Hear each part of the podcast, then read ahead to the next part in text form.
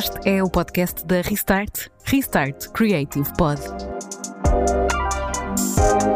Olá, sejam bem-vindos a mais um episódio do Restart Creative Pod, o podcast onde podem ouvir muitos dos trabalhos dos alunos da Restart. Eu sou a Vanessa Augusto, comigo hoje está o José Reis, aluno do curso de apresentação de TV e rádio da Restart do Porto. Olá, José, bem-vindo. Olá, Vanessa, tudo bem? Obrigada por estares por aqui hoje. Eu é Nós que agradeço hoje, o teu convite também. Hoje vamos ouvir uma reportagem tua feita para o módulo de reportagem e gravação uh, de rádio uh, do curso em questão, o curso que ainda está a decorrer. Uma reportagem feita em plena pandemia, também sobre as consequências da pandemia. Mas, José, antes de escutarmos uh, este teu trabalho e de falarmos sobre ele, a verdade é que, José, a tua experiência e o teu trabalho em rádio e também, obviamente, em comunicação, mas especificamente em rádio, também não começou agora. É um amor que já tem uns anos. É, é verdade, Vanessa. Na realidade, isto começou já quando eu andava na faculdade. Na realidade, foi uma paixão. Na realidade é um bocadinho mais antigo, se calhar se, se formos mais para trás, eu lembro-me, tenho muitas memórias de quando era ainda miúdo, quando era ainda adolescente, de ouvir rádio, gravar cassetes também na rádio, que era uma coisa que se usava habitualmente, também muito influenciado pela minha família e pela minha irmã, que também consumia muita música através dos programas de rádio e através das cassetes que gravávamos desses mesmos programas. E na realidade o que acabou por acontecer é que anos mais tarde acabei por encontrar este amor na faculdade. Uh, jornalismo para mim sempre foi uma coisa que foi mais ou menos clara que eu queria seguir uh, no ensino superior e aquilo que aconteceu foi quando chegas à, à parte específica de escolher uma das áreas do jornalismo para onde queres uh, para onde queres especializar, havia várias opções, mas eu olhei para a rádio como uma solução que poderia ser interessante. Desde aí, desde o meu segundo ano uh, de faculdade, comecei a fazer rádio, rádio na escola, no primeiro momento, a colaborar com rádios locais que, ehm, que existiam na, na, cidade onde estudei, e portanto o que aconteceu depois, naturalmente, foi muito uh, rápido e muito fácil, ou seja, acabei por ter uma paixão que cresceu, ou seja, começou pelos microfones da escola da rádio, mas uh, uhum. ou melhor, da rádio da escola, melhor dizendo, mas uh, o que aconteceu foi que com o tempo acabei por ganhar este, este gosto de fazer o salto para outras experiências e acabei por trabalhar em rádio de forma consecutiva durante mais de 10 anos, trabalhei 11 anos, desde uhum. um, o tempo de faculdade até há cerca de 6 anos, numa altura em que mudei de vida, mas portanto a rádio sempre foi uma coisa que eu olhei para ela como um, um enamoramento desde o início, ou seja, era um objeto uhum. que cresceu comigo, que foi importante para a minha formação e que rapidamente se tornou também parte da minha paixão e parte da minha vida também. E o que é que leva então um profissional uh, a se inscrever num, num curso uh, de apresentação de televisão e rádio na Restart? Na realidade, aquilo que aconteceu foi que, como eu dizia atrás, eu tive 11, 12 anos a trabalhar em rádio de forma consecutiva. Mas depois, aos meus 30 anos, senti que era uma altura de mudar um bocadinho de vida. Não que o bichinho da rádio uhum. não estivesse cá dentro, ele sempre esteve e ainda continua a estar. Mas na realidade eu sentia que queria ter outro tipo de experiências e, portanto, deixei os microfones, fui trabalhar na área da comunicação, mas mais na área da assessoria um, também conhecer outras dinâmicas e outra forma de trabalhar também os conteúdos uhum. de comunicação e, portanto, claro. durante seis anos eu tive um bocadinho afastado da rádio porque não era possível conciliar a rádio com o meu trabalho. O que aconteceu agora é que o bichinho da rádio, como te disse atrás, ele esteve sempre cá, ele teve um bocadinho adormecido durante um tempo, mas ele ia saltitando de vez em quando. E o que aconteceu é hum. é que hum, ele voltou. Portanto, ou seja, alimentaste-o é, agora. Ele voltou, ele voltou a dizer que queria ser alimentado. E eu senti que este curso da Restart me podia dar aqui uma coisa que era fundamental: é que tal como em tudo no mundo, a rádio também evolui. Ou seja, em seis anos que eu estive afastado da rádio, a rádio hum. conheceu novos contornos, novas dinâmicas, novas ferramentas que eu, uhum. por estar afastado, já não tinha tanto contacto e podia estar até, eh, algumas que eu já sabia, poderiam estar até obsoletas na forma de uso e na forma de, hum, de tratamento uhum. no dia a dia. Portanto, eu olhei para este curso da Restart como uma forma de me aproximar novamente à rádio, mas acompanhando também estas novas dinâmicas e atualizando também esses meus conhecimentos uh, por forma a seguir novamente este caminho, que há de ser o caminho da rádio, que é por aí que eu, que eu quero voltar a, a trilhar este hum. caminho, há de ser regressar à rádio muito em breve.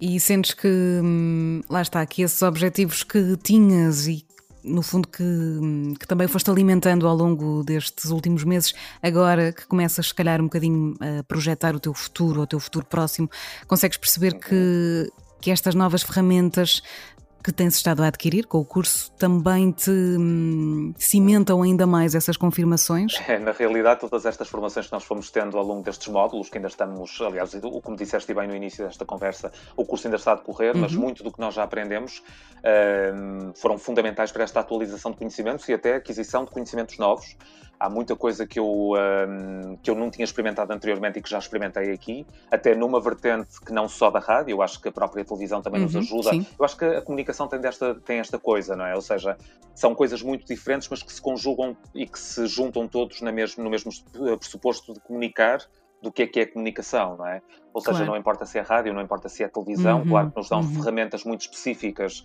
para cada um dos de, para cada um dos departamentos ou cada um dos segmentos, mas todos eles acabam por se hum, cruzar a dado momento e portanto uhum. o que eu senti nesta neste tempo que fiz o curso foi esta hum, aquisição maior de conhecimentos e esta e a experiência que os formadores nos dão também, que estão mais no mercado ou que têm outras visões também ajudam a criar estes novos paradigmas e a construir aqui um bocadinho estas novas ideias relativamente a, esta, hum, a este caminho, a este desejo que eu tenho, cada vez é mais forte, ou seja, o que acontece é que para mim foi uma, hum, desde que eu comecei o curso até agora, para mim acaba por ser uma confirmação, é por aqui o caminho, é novamente por aqui o caminho, um, tudo aquilo que tenho adquirido e todos aqueles conhecimentos que tenho um, conseguido absorver dos diferentes módulos acabam por confirmar isto mesmo.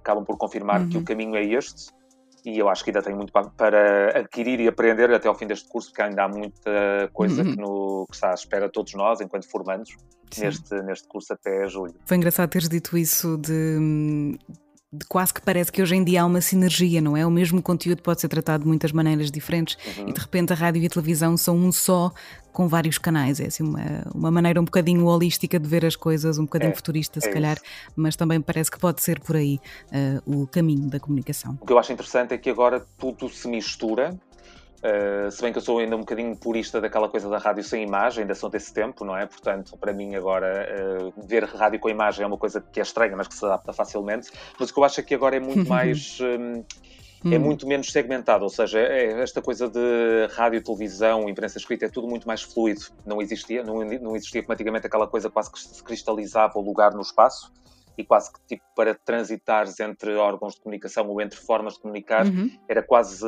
era mais difícil. Eu acho que agora é tudo muito mais permeável, é tudo muito mais fácil, porque na realidade não acho que nós já aprendemos comunicação desde que nascemos, não é? Uhum, Os telemóveis e esta democratização da tecnologia veio-nos também alertar para a comunicação de diferentes formas desde muito novos. Portanto, acho que nós adquirimos este tipo de ferramentas desde muito cedo, o que nos permite também no futuro um, se calhar não conseguimos aprimorar tanto uma, um segmento, mas conseguimos, se calhar, uh, mais facilmente ir passando de segmento em segmento. Acho que há coisas boas e coisas más, mas eu consigo encontrar coisas boas nas duas coisas. Sim. José, esta reportagem que vamos ouvir neste episódio, uh, tu chamaste-lhe Rua da Tristeza Sem Número. Tentando aqui uh, colocar uma distância entre, entre mim, entre este módulo e esta, e esta reportagem, que pode ser um bocadinho complicado. Gostava de perceber como é que foi para ti esta experiência de produzires, de gravares, de editares. Como é que foi para ti este trabalho uh, de fazer esta reportagem, no fundo? Na realidade surgiu através do, do módulo que tu nos deste. Na realidade foi o módulo que... de reportagem em rádio. Uh, foi uma forma de eu me aproximar novamente a um formato que eu gosto muito, que é um formato que pode ser mais respirado, mais trabalhado, mais, uh, até mais criativo. Uh, porque nos dá, enfim, dá-nos um bocadinho um diâmetro um bocadinho maior de ação do que propriamente, se calhar, peças jornalísticas muito mais pequenas.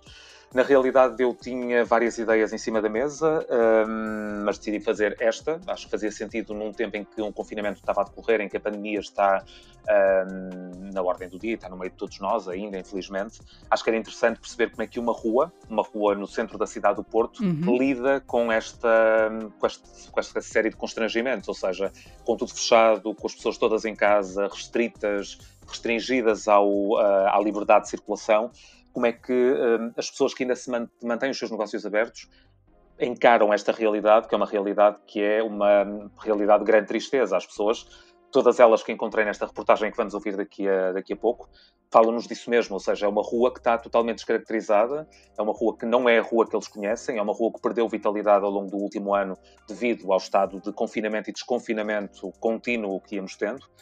E, portanto, aquilo que hum, eu quis fazer com esta reportagem é, com uma rua, hum, ao acaso, não foi bem ao acaso, porque acaba por ser a maior rua da cidade do Porto. Uh, eu quis fazer um reflexo de muitas das ruas, mais pequenas ou maiores, do centro ou de zonas limítrofes da, do país. Ou seja, todo este, toda uhum. esta rua pode ser um exemplo de milhares de ruas que existem no país. Um, da forma como a pandemia também bloqueou esta, esta circulação e bloqueou a própria vida das cidades e a própria vida das ruas, de que forma é que as pessoas que trabalham no, nestes sítios encaram o futuro e encaram os seus negócios e como é que as pessoas na realidade, qual é que é a esperança que estas pessoas têm para um futuro que é cada vez mais imediato? Ou seja, aquilo que eu mais ouvi no contacto com estas pessoas foi que a esperança era uma coisa que eles pensavam quase dia a dia, era uma coisa que não existia, não é? Ou seja, uhum. todos nós temos esperança que isto vai terminar, mas quando não há um horizonte próximo de saberes quando é que isto vai terminar, uhum. torna-se complicado fazer planos a médio prazo. Uhum. Os planos a curto prazo são cada vez mais a curto prazo, e é isto tudo que nós ouvimos nesta reportagem de pessoas que não sabem como é que vai ser o dia da manhã, o que interessa é o dia de hoje, porque na realidade sabem que hoje estão cá, mas amanhã poderão ter uma diretiva do governo, uhum. poderão ter uma situação familiar de alguém que é afetado pela pandemia de uma forma mais direta e terão que encerrar os seus negócios. Portanto, é um pensamento muito do dia a dia, uma, uma forma muito de pensar o agora e não o amanhã. E foi um bocadinho por aí que eu quis hum. perceber também como é que estas ruas e estas dinâmicas se foram modificando com a pandemia que chegou em força, na realidade, no momento em que estamos a, a conversar há um desconfinamento ativo, ou seja, há, uma, há um período de desconfinamento em que há mais espaços abertos com mais possibilidade das pessoas poderem circular, mas na realidade não sabemos como é que vai ser daqui a duas, três, quatro semanas, não é? Ou seja, já ninguém claro, consegue sim, fazer sim, esta sim. previsão muito a longo hum. prazo. E é isso que na reportagem que vamos ouvir se fala um bocadinho. Isto aconteceu, esta reportagem eh, nós fiz, eu fiz em fevereiro. Em fevereiro, sim. Ou seja, uhum. em abril ainda continua atual. E não sabemos se ela continuará Exatamente. atual daqui a uns tempos. Portanto, são testemunhos que nos uh, invadiram e que, que viveram connosco ao longo do último ano e eu acho que dificilmente vão deixar de. vão cair no esquecimento nos próximos anos, porque acho que foi mesmo uma coisa que. Foi uma coisa a nível planetário, algo que nenhum, nunca nenhum de nós viveu, acho eu, Uh, uhum. E, portanto, é algo que vai ficar marcado na memória de todos e destas pessoas também, e nós, enquanto ouvintes, também, obviamente. Chamar-lhe Rua da Tristeza é, é uma metáfora bonita, é uma metáfora bonita no sentido de ser eh, extremamente real. E quando ouvimos o teu trabalho, um, é impossível essa tristeza não nos contagiar também, ou não me ter contagiado a mim também. E e essa, essa sensibilidade que tu também uh, tiveste, obviamente, de ter para conseguir lidar com este tema também de uma forma hum, exterior, portanto, como elemento exterior, uh, quase como observador dessa própria tristeza, gostava de perceber como é que tu te sentiste, José, no final desse dia, chegaste a casa e, e essa tristeza também te invadiu? Sim, na realidade houve aqui um, houve aqui um, Há aqui uma coisa que é muito presente nesta reportagem, eu não quis esconder a tristeza, ou seja, eu quis tentar ser imparcial, mas não quis ser imparcial na totalidade, porque eu acho que na, na realidade todos nós somos feitos de sentimentos. Acho que nenhum de nós uhum. fica hum, totalmente. Hum, fica sem qualquer tipo de sentimento quando ouvimos alguém falar com tanta tristeza que o seu negócio vai fechar ou que a sua vida já não é igual. Eu quis, na realidade, passar esta emoção também nesta reportagem.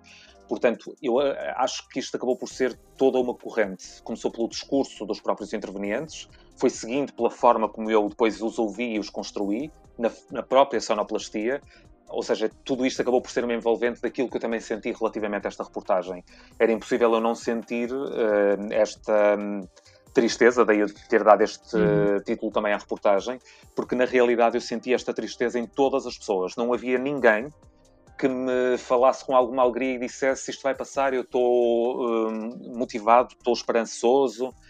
Isto não aconteceu nunca. Na realidade, as pessoas vivem, vivem com uma realidade do dia a dia que é uma realidade de uma tristeza de há, uma, há um cenário que se modificou ao longo de um ano, de, de um ano para cá. Portanto, a forma como vivíamos, com todas as bases bastante cimentadas e com um, ideias muito concretas daquilo que tínhamos, acabaram por desmoronar tudo. Portanto, prim o primeiro sentimento que nós temos quando algo que nós achamos como adquirido cai e não sabemos como é que vai ser a seguir é de alguma tristeza.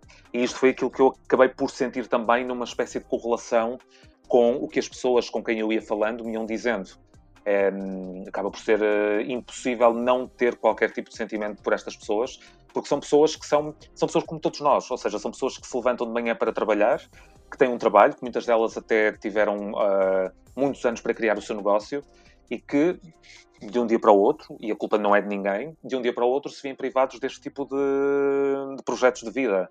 E, portanto, acho que ninguém reage de uma forma tão calma quando se vê parte da sua vida desmoronar e, portanto, o que aconteceu foi isso mesmo. Ou seja, eu senti do lado das pessoas essa tristeza, transportei-a para a reportagem e acabou por ser também uma espécie de extensão daquilo que eu estava a sentir quando estava a montar a própria reportagem. E essa é a melhor arte, aquela que, que nos faz sentir algo e que é feita também com sentimento. Muito obrigada, José. Sim. Vamos ficar então com a tua Rua da Tristeza sem número, reportagem do José Reis para ouvir no Restart Creative Pot. Obrigada, José. Obrigado, Vanessa. O que fica quando a vida leva uma volta de 180 graus? Quando o que se julga conhecer não passa afinal de uma verdade efêmera? O que fazemos quando a realidade ultrapassa a ficção? E como sobrevivemos quando tudo parece ruir?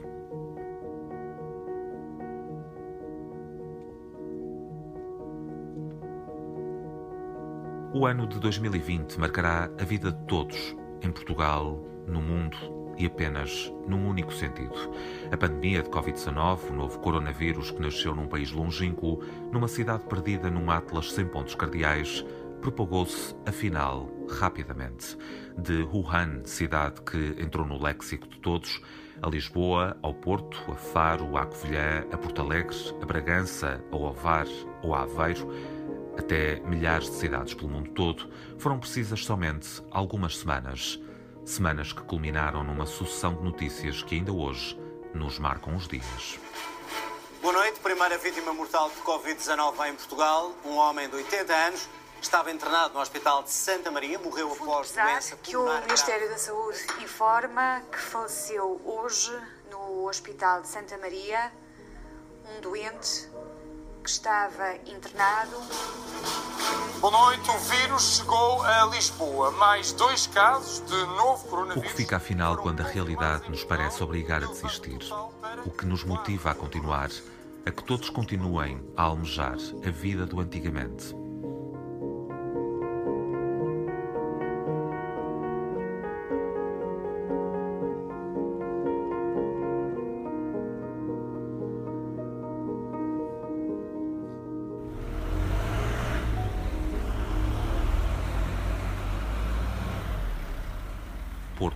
9 da manhã. Chove, numa manhã cinzenta que não dá tréguas, num sábado que se pretendia de festa.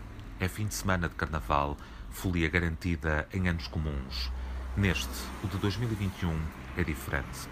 Os carros passam, mas o silêncio, outrora quebrado pelas pessoas apressadas, é hoje a marca dominante.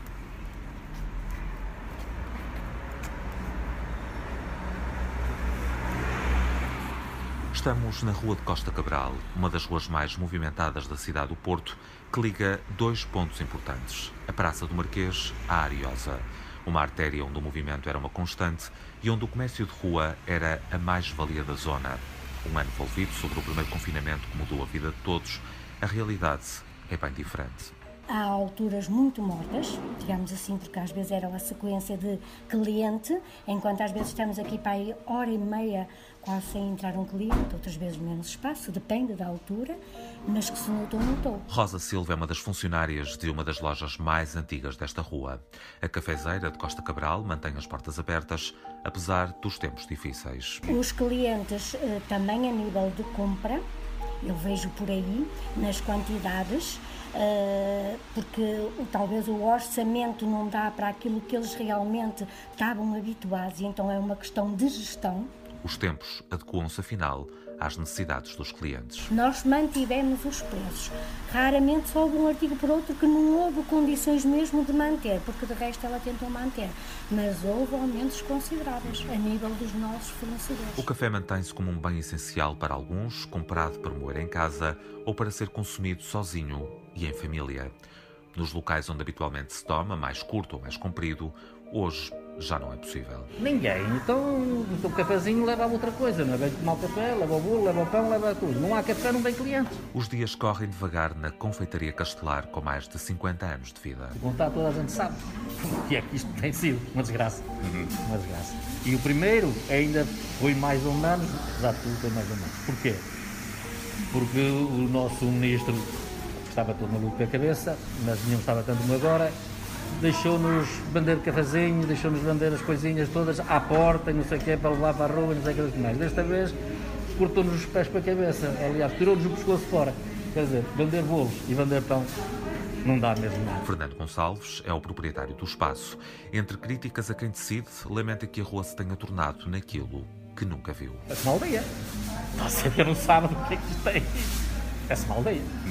Eu acho que na minha aldeia ainda tem mais gente lá na rua do que aqui. Uma aldeia. Faz nada. Péssimo, péssimo, péssimo. Desta vez foi muito péssimo mesmo.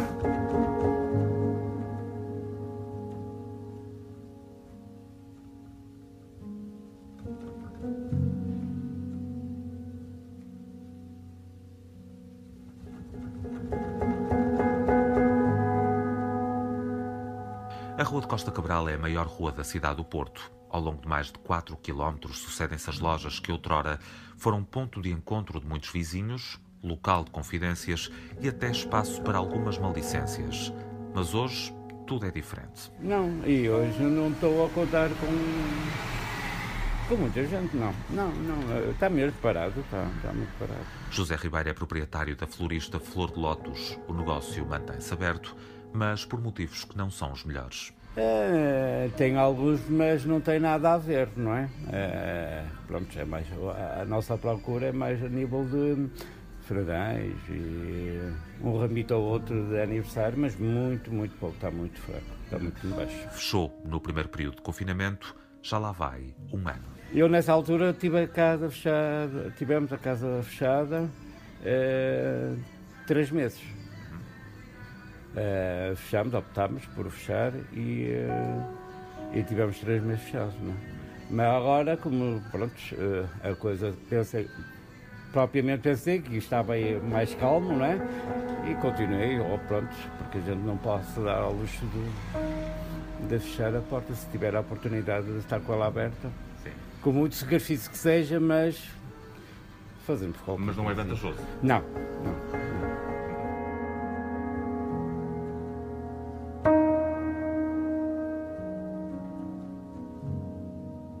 Uns metros adiante, em frente ao Hospital Conde Ferreira, Ricardo Lázaro, brasileiro de sangue, português de coração, vive dias incertos no Nova Conde Café. Afetou completamente. Mesmo o takeaway não é suficiente. Isso é mais para não parar por completo mesmo. Uhum. Mas uh, não é suficiente. A gente sabe que não é suficiente, é insustentável. Há três anos a ocupar este espaço, um deles vivido em pleno confinamento, Ricardo não perde a esperança. Eu acredito que melhora, só que o estrago e o dano feito, economicamente dizendo, no caso, né, uh, eu acho que vai ficar, vai ser bem grande. É difícil de, de recuperar, não é da noite para o dia.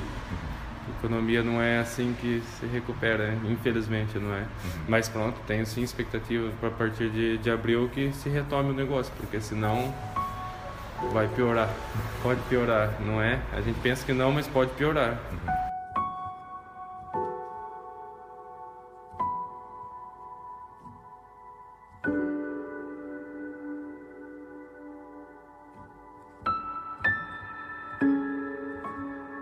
Este é o retrato de uma rua como tantas ruas da cidade, mas que se multiplicam por muitas outras do país e do mundo. Um espelho de uma realidade planetária reduzida a metade do que já foi. Ao todo, a Rua Costa Cabral perdeu mais de 50% dos negócios com os sucessivos períodos de confinamento. Muitos deles não irão sobreviver a este novo período. A palavra que mais se lê nas portas é apenas uma: fechado.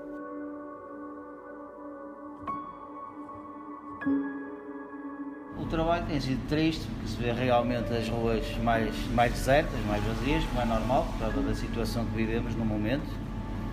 De resto, temos que aguentar.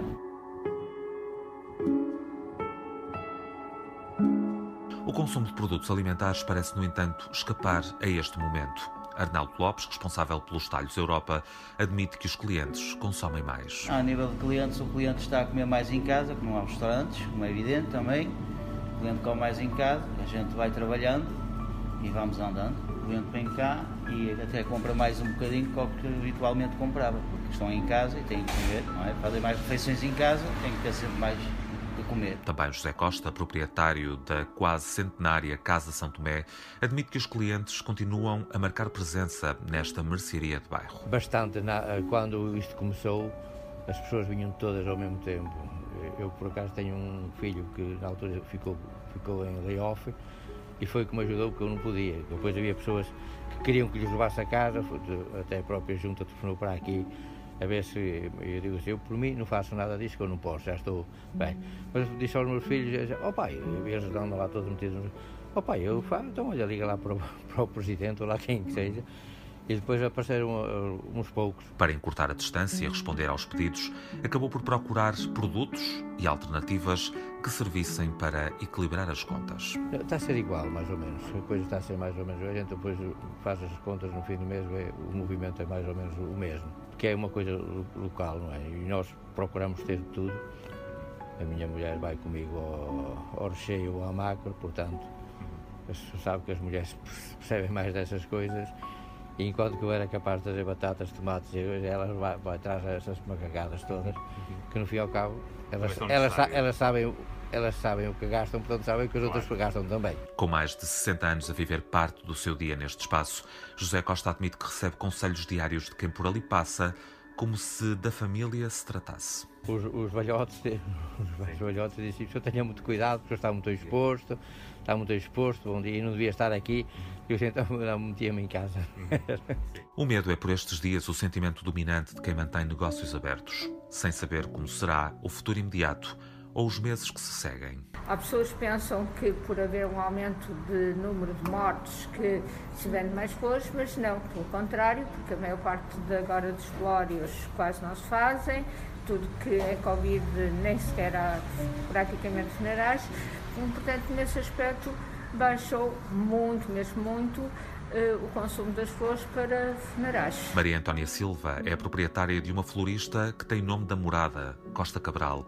Apesar do menor movimento, admite que há quem procure as plantas e as flores para passar melhor este tempo. Flores e plantas para casa, precisamente se sentem tristes porque estão confinados, porque precisam de um bocadinho de alegria e as flores e as plantas dão-lhes isso. Os poucos comerciantes que ainda mantêm abertos os seus negócios admitem não saber como será o futuro.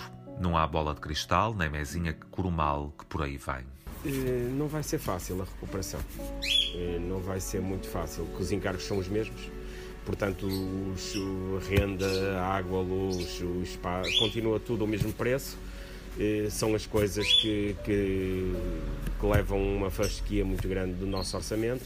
E entretanto os clientes não vão aparecendo e as pessoas vão reduzindo também ao valor que vão gastando com o animal, nós vamos sentir bastante, não é? Proprietário da Patizu, uma loja especializada em produtos para animais de estimação, António Moreira admite que a procura de bens tem vindo a diminuir. Uh, sim, procura-se, mas muito baixa muito o negócio. A pessoa sai menos à rua, o animal uh, está mais por casa, não, só mesmo o básico, a alimentação pouco mais. Um motivo para a quebra da procura. As pessoas estão com medo e com receios. Nota-se também aquela pessoa que vai, eh, vai baixando a fasquia em termos de, de financeiro para, para gastar para com o animal. Nota-se isso.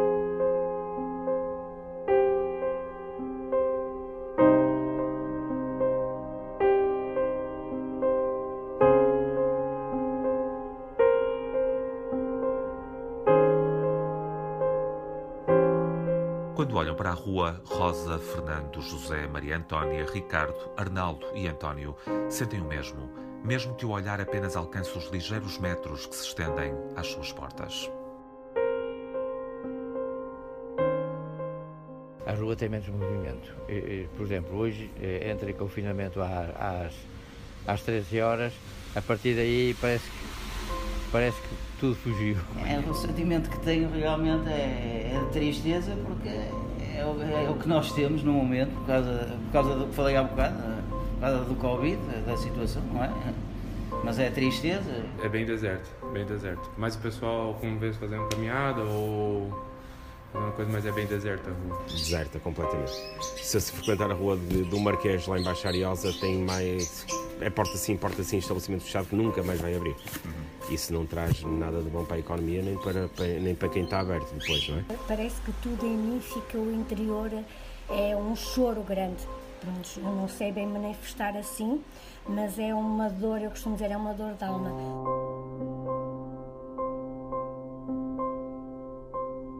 Na Rua de Costa Cabral, a esperança mantém-se num horizonte com pouca definição. Neste sábado, o horário de trabalho termina em poucas horas. Regressam em breve. O hoje continua aqui e agora, nesta artéria com o nome de Marquês e Conde. Vivem o dia a dia a cada minuto, porque amanhã, parece, sabem, será sempre longe demais. A janela mal fechada entre